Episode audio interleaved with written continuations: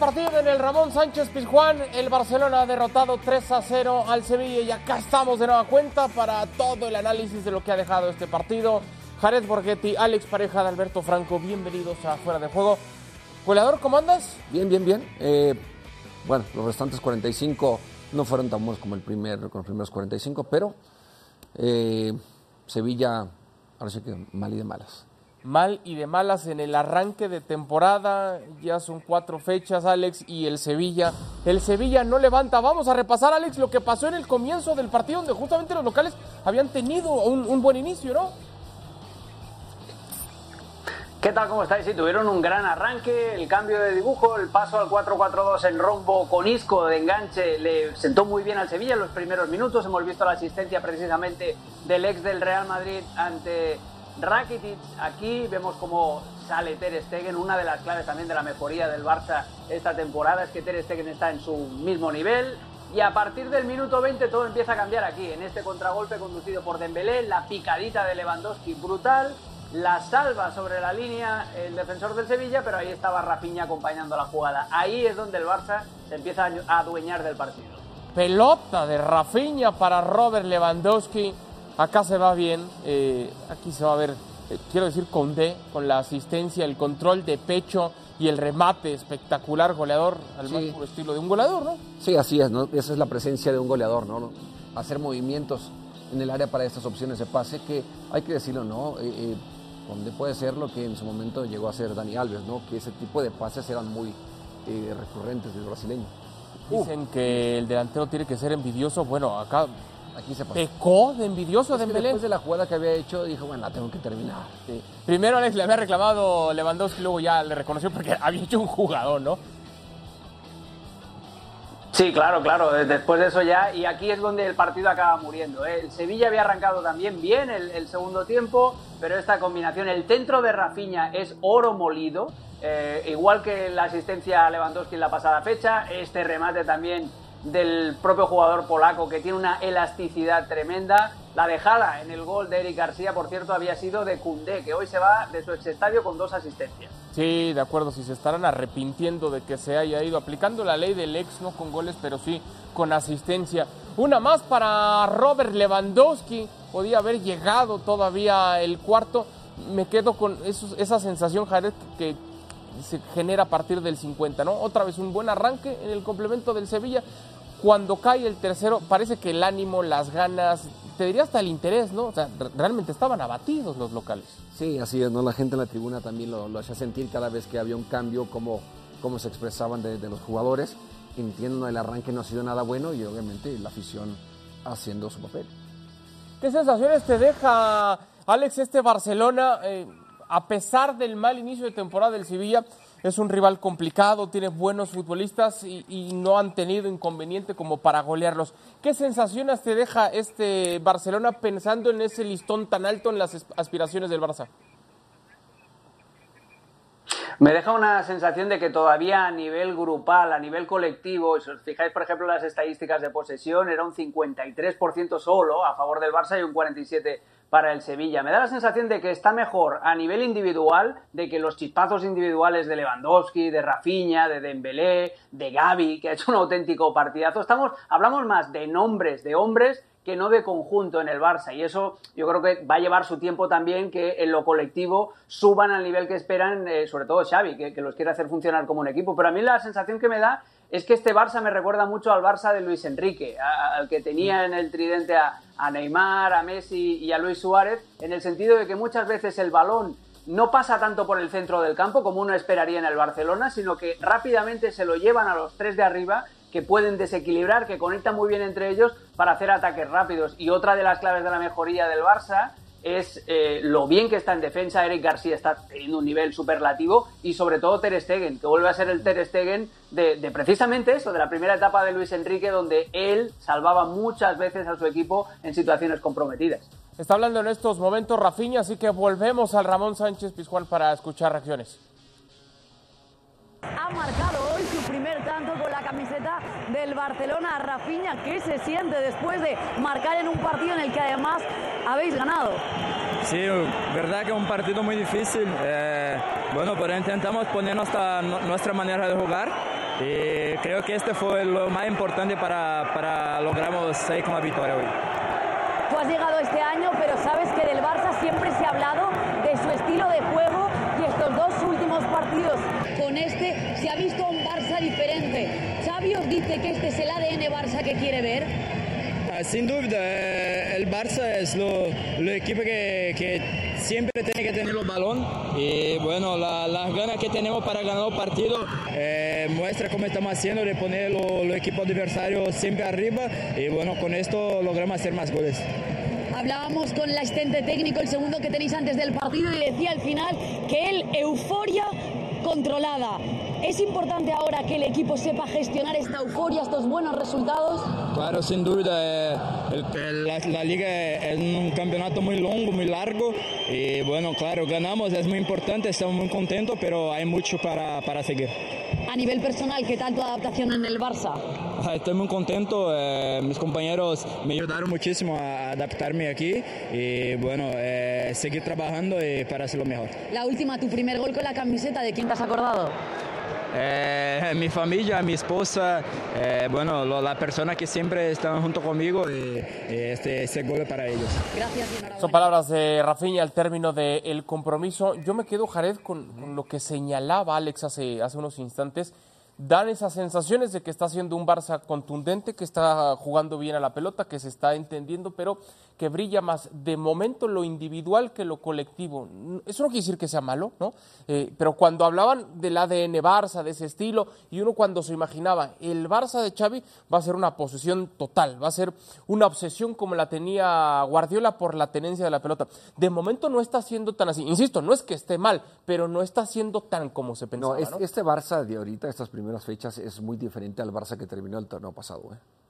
El Barça del torneo pasado, cuando llega a Xavi, empieza con esa situación de otra vez la tenencia del balón. Mucho los centrales saliendo con el contención, tratando de llegar acompañado al, al- área rival. Y, y dijimos, bueno, yo me incluyo, digo, ah, bueno, mira, regresó la esencia a lo que, lo que realmente en su momento hizo diferente a este Barcelona, ¿no? Con Messi, con todos. Eh, pero después de los fichajes que hace, creo que eh, Xavi se adapta y entiende que eso no es tan fácil hacerlo. No es eh, decir, bueno, vamos a, a juntarnos, vamos a entrenar dos semanas y vamos a jugar como ya lo hacíamos con anterioridad con esos jugadores que sí vienen trabajando de esa forma desde eh, las fuerzas básicas, ¿no? Hoy, al llegar tanto jugador, tienes que adaptarte a lo que tienes y ver cómo le puedes sacar el mayor provecho a ellos. Y para mí creo que hay que darle mérito a, Xavi, entendiendo lo que, lo que busca. Y, yo lo reitero, como te dije al principio, lo que creo que primero Xavi está haciendo es obtener resultados y después poco a poco ir metiendo a los jugadores que vaya dándole la, esencia del Barça. Como él lo dijo cuando llegó, hay que regresarle la esencia de lo que es este Barcelona, que sí importa el ganar, pero también importa el cómo juegas. Ahora, eh, de pronto, Alex, cuando, y me encanta el ejemplo que ponías, es más un, Barça de Luis Enrique que de Guardiola, de alguna manera.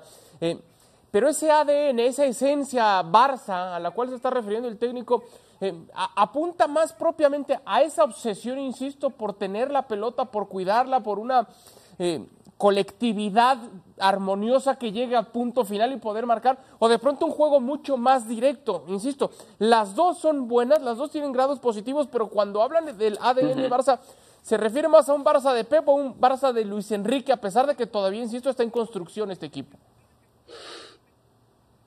A ver, cuando hablamos de ADN Barça, es el Barça de Pep y es el Barça de Cruyff. Es el Barça de amasar la pelota, de moverla, de tener paciencia, de viajar todos juntos, eh, eh, agrupados alrededor de la pelota. Este Barça de momento de Xavi, lo ha explicado muy bien eh, Jared, eh, primero tiene que conseguir resultados, no solamente para refianzar un poquito el, el proyecto, sino porque también a nivel económico esta temporada es muy complicada. Después de todas las palancas, el Barça necesita llegar lejos y necesita sumar títulos. Y a veces tienes que mirar un poquito más por el resultado de lo que a ti, con un poquito más de tiempo, te gustaría. Y otra cosa que también influye es el tipo de jugadores que tienes. Si tú tienes una máquina de robar balones en el centro del campo, como es Gaby, que, es todo energía, que, roba muchísimo y en situaciones de, de poder agarrar en transición a los rivales, lo tienes que aprovechar. Y si a eso le sumas que por fuera tienes a dos jugadores rapidísimos y con, y con, peligro en el uno contra uno, como Dembélé y como Rafinha, y al mejor finalizador probablemente de, la última década en el fútbol europeo, como con el permiso de Ronaldo, de Lewandowski, pues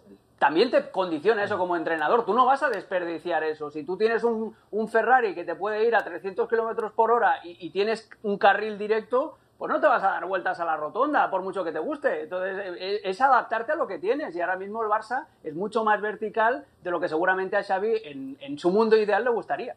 Volvemos de nueva cuenta hasta Sevilla. Ya se encuentra Moisés Llorens, nuestro compañero. Muy fuerte abrazo. Bienvenido otra vez afuera de juego. ¿Cómo se ha vivido en el Ramón Sánchez Pizjuán esta victoria del cuadro culé? Abrazo, Moy.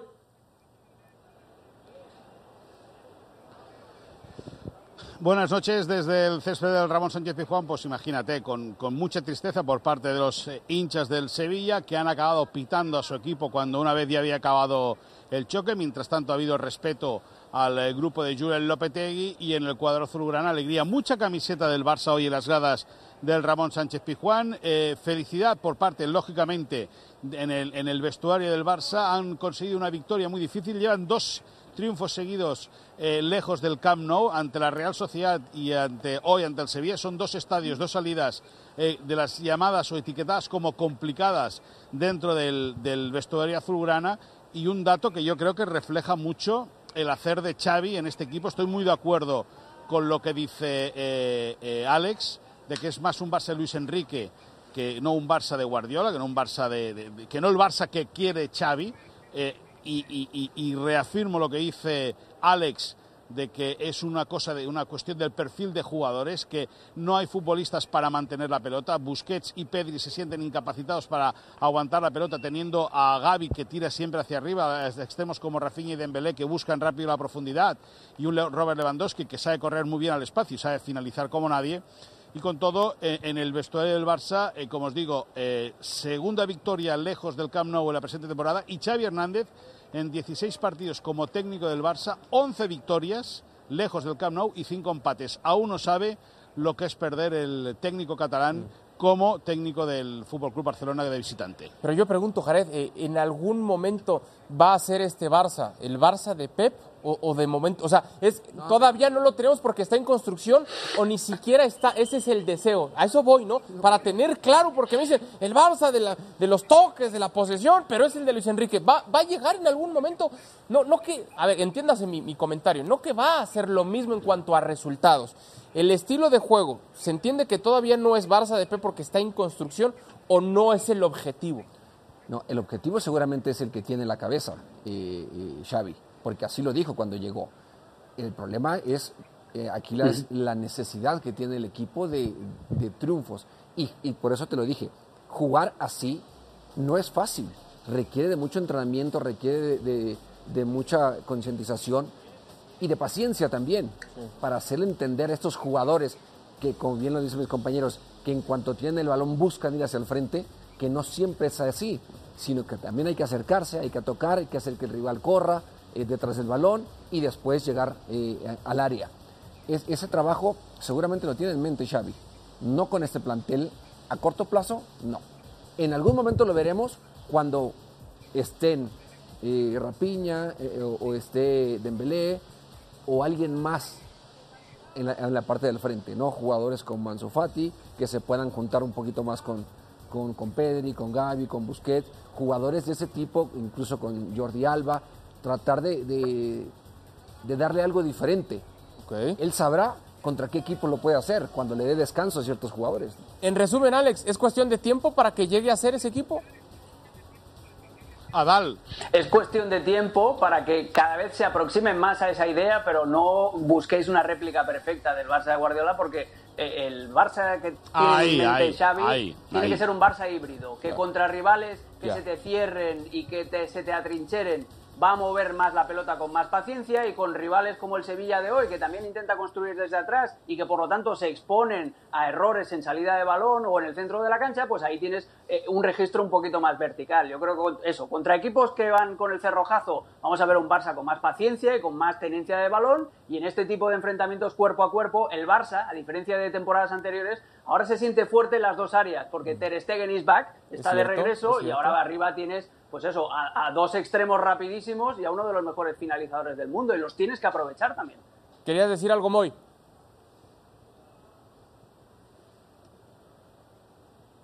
No, eh, quería decir que, que, no vamos a ver nunca más el Barça de Pep. El Barça del 2008-2009 al 2012-2013 no lo vamos a volver a ver. Eh, aquel Barça es 2011-2012, perdón, aquel Barça es insuperable. Aquel Barça tenía un centro de campo con futbolistas eh, eh, claves como Busquets, que sigue jugando, como Iniesta y como Xavi. Y aquel centro del campo quería la pelota y sabía tener la pelota. Y sabía cuándo darle verticalidad al juego y sabía cuándo aburrir a espectadores como tú viendo los partidos para que luego eh, fueses por detrás y criticases el juego del Barça de Pep Guardiola. Eh, en, en, ese, en, ese sentido también hay que, hay que, eh, hay que, hay que remarcar eh, si hubiese eh, habido una cámara hoy grabando constantemente a Xavi Hernández en el banquillo, la desesperación que tenía el entrenador, agitando brazos y quejándose a sus futbolistas de que supiesen retener, que supieran retener la pelota, es muy significativo. Ahora, es cierto que cuando el Sevilla se acerca y tienes un jugador por la izquierda como Dembélé y por la derecha como Rafinha que te pueden salir corriendo, pues también hay que aprovecharlo lógicamente. ¿Que a Xavi le gustaría más ganar de otra manera? Seguro, sin ningún tipo de duda pero la base es ganar. Y a partir de ganar, si se puede ganar jugando bien, mejor que mejor. Estoy completamente de acuerdo en eso te, que dices. Te, te, salió lo madridista, ¿verdad? No, no, no, es, no, es que, a ver, no es que lo quiera comparar. Porque no quieres este Barcelona, sí, ¿quieres el otro Barcelona? Sí, no, sí, no quieres, sí, ¿no? A ver, sí, ese, sí. equipo, No. ese equipo es de los mejores de la historia del deporte. O sea, yo también coincido. Y por eso digo, no, no, lo va, no lo va a igualar ni esta generación del Barça y probablemente ninguna. Ese fue un equipo que tocó el cielo, la luna y las estrellas. No va hacia allá mi comentario, va hacia las intenciones en cuanto a las herramientas. Porque me decía, está en construcción, perfecto. No. En construcción, en horas Sí, vuelo, en recorrido. No Claro. tiene materia prima como la tenía Guardiola en su momento. Eso voy. Que la sí. intención la tenga Xavi, perfecto, ya está. De allá que lo consiga fíjate- replicar es otra cosa. Pero fíjate que esto es importante para, para Xavi como entrenador, ¿no? De darle también una opción más de trabajo, de saber qué es lo que tiene para ver cómo le puede él sacar el mayor provecho de eso. Porque si no nos quedaríamos entonces en esa idea de que Xavi jugaría lo mismo. Con su toque especial, su toque. con su toque especial, pero sería lo mismo. Hoy no. Ni más ni- Hoy es Xavi. Hoy entendiendo que lo que tiene, tiene que buscarle, tiene que trabajarle, tiene que pensar cómo le va a sacar el mayor provecho a cada uno de ellos. Yo recuerdo cuando decían es que Xavi es una extensión de Pep Guardiola dentro del terreno de juego y es así, al final Guardiola tiene una injerencia importantísima en la carrera futbolística de Xavi y ahora que está empezando como entrenador, pues por supuesto que tiene que plasmarlo. Antes de despedirte, Moisés, me gustaría preguntarte por el futuro del técnico Julen Lopetegui. Yo recuerdo muy bien que la temporada anterior, y nos lo recordaba también hace rato Alex Pareja, Tú nos habías dicho que no se podía garantizar la continuidad de Lopetegui para esta temporada por lo que estaba pasando con el Sevilla, a pesar del muy buen Sí. torneo que dieron. Ahora por los resultados que están teniendo, por el punto de 12 disputados, por lo complicado que tienen eh, este calendario en este mes, al menos la siguiente semana eh, en Champions, eh, ¿cómo está el futuro de Julen Lopetegui con lo, con lo pobre que está consiguiendo en cuanto a resultados y también en cuanto a puntos?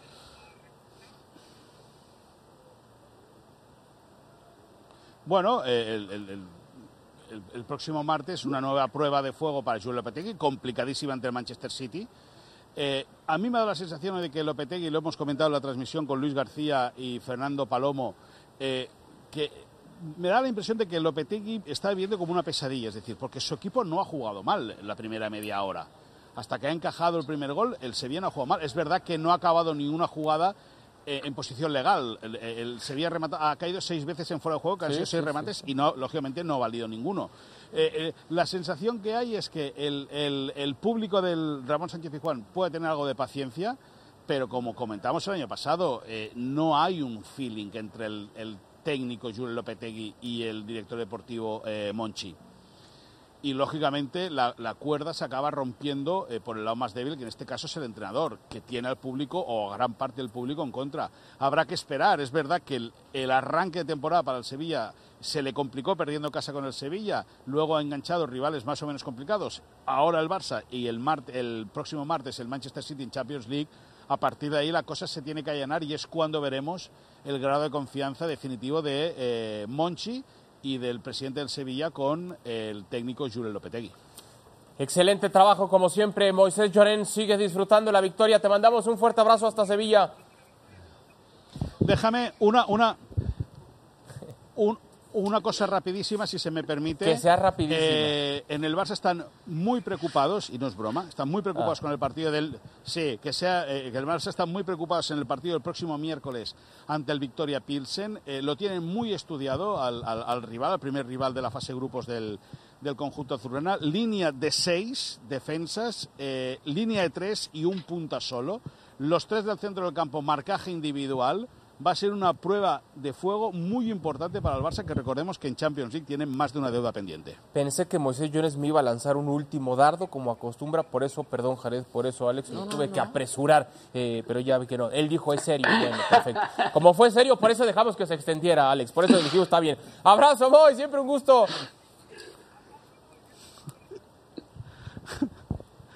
Adiós, buenas noches. Está, está contento, está contento Moisés Llorens y no es, no es para menos. Ahora Repasa- sí, todo tuyo esto. Sí, ahora sí, ya, ahora sí, ya. Eh, es que está jugando también bien a la pelota el Real Madrid. Es que tiene futbolistas muy interesantes. Hoy, No- Alex, No está en construcción. no estemos. Bueno, es una nueva generación de futbolistas. Hoy con Camavinga, con Chuamení de inicio, con un Militao que dio un partido tremendo. Yo entiendo, Alex, que a veces es muy ingrato hablar solamente de individuos y no de colectivos. Hoy sí hay que hacer mención aparte del partido que se ha mandado Chuamení, porque tiene una personalidad. Parece que el tipo llega lleva jugando en el fútbol de élite 10, 15, 18 años, ¿eh?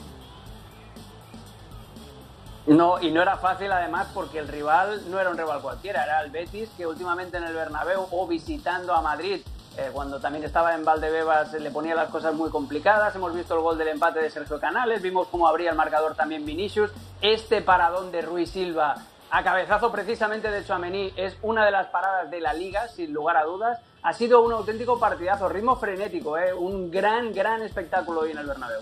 Sí, de acuerdo. Esta que se pierde Karim Benzema llega barriéndose al final termina pegándole Jared con, con el muslo, ¿no? La pelota le queda Sí, atrás. no, aquí simplemente le quiere poner eh, el cuerpo para que el balón vaya hacia la portería y, y- y no fue así, ¿no?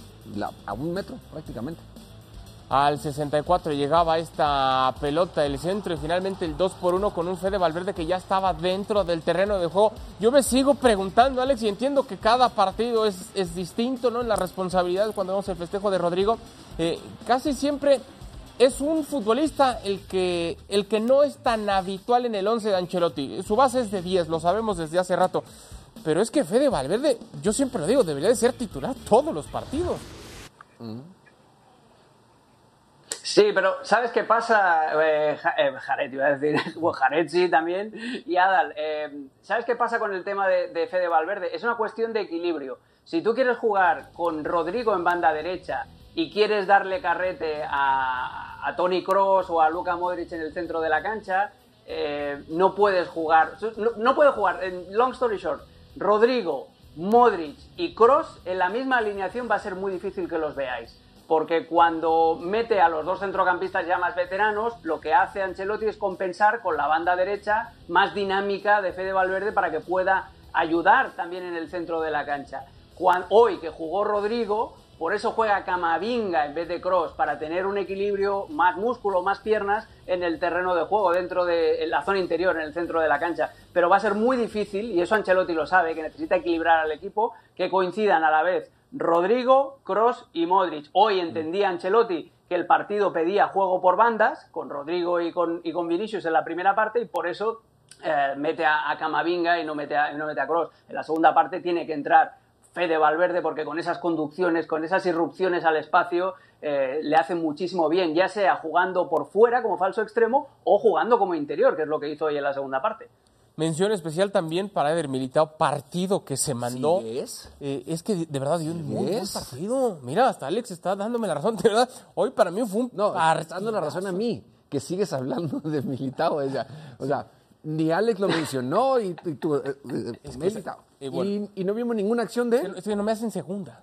No me hacen segunda. O sea, está bien Chuamení, está bien Modric, está bien Valverde. Eh, de- es una posición que a mí en particular me encanta. Lo de Militao hoy La, la defensa en el gol del Betis. Correcto.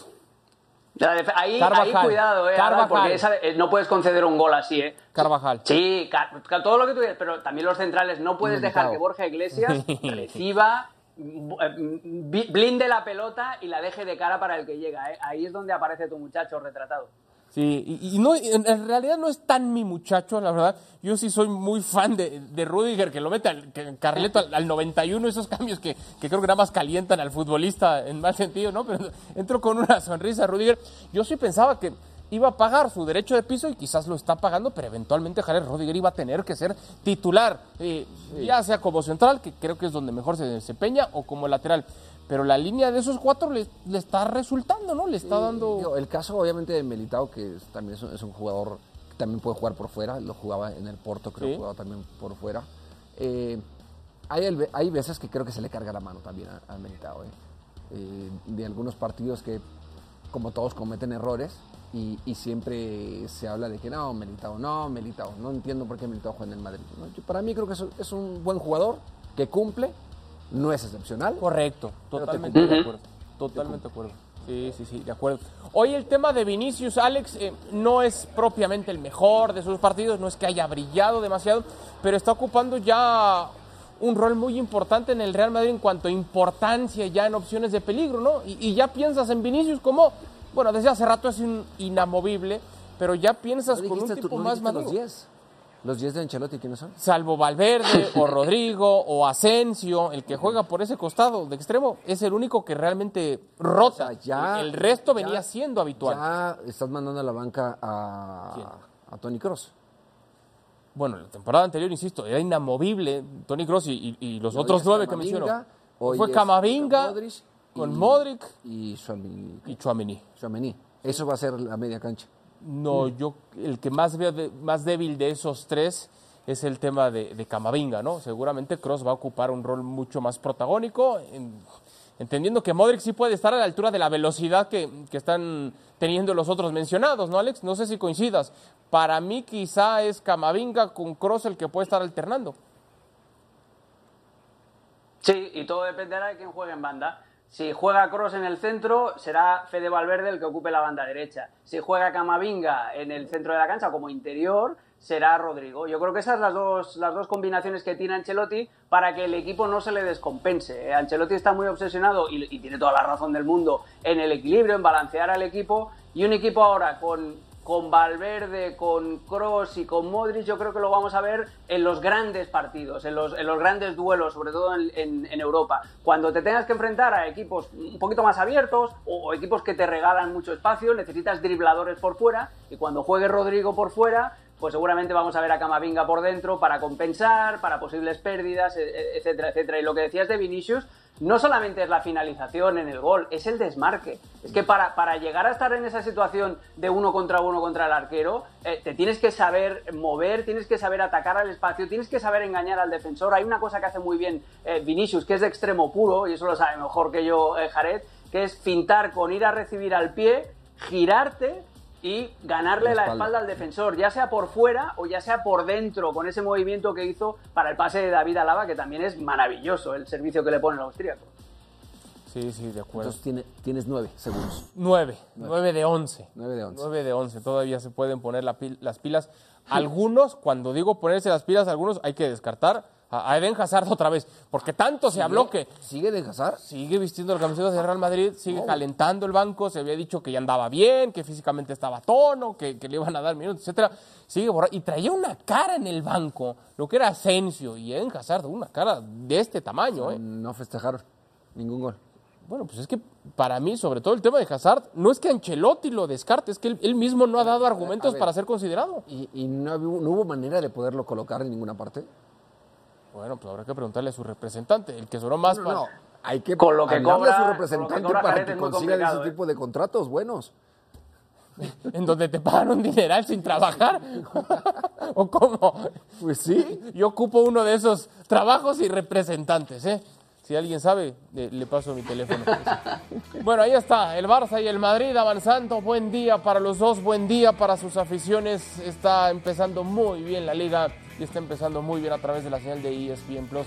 Nos despedimos, gracias por haber estado en Fuera de Juego. A nombre de goleador Jared Borghetti. Gracias, Sol. Alex Pareja. El Sol. El Sol de ESPN. Gracias, hasta la próxima.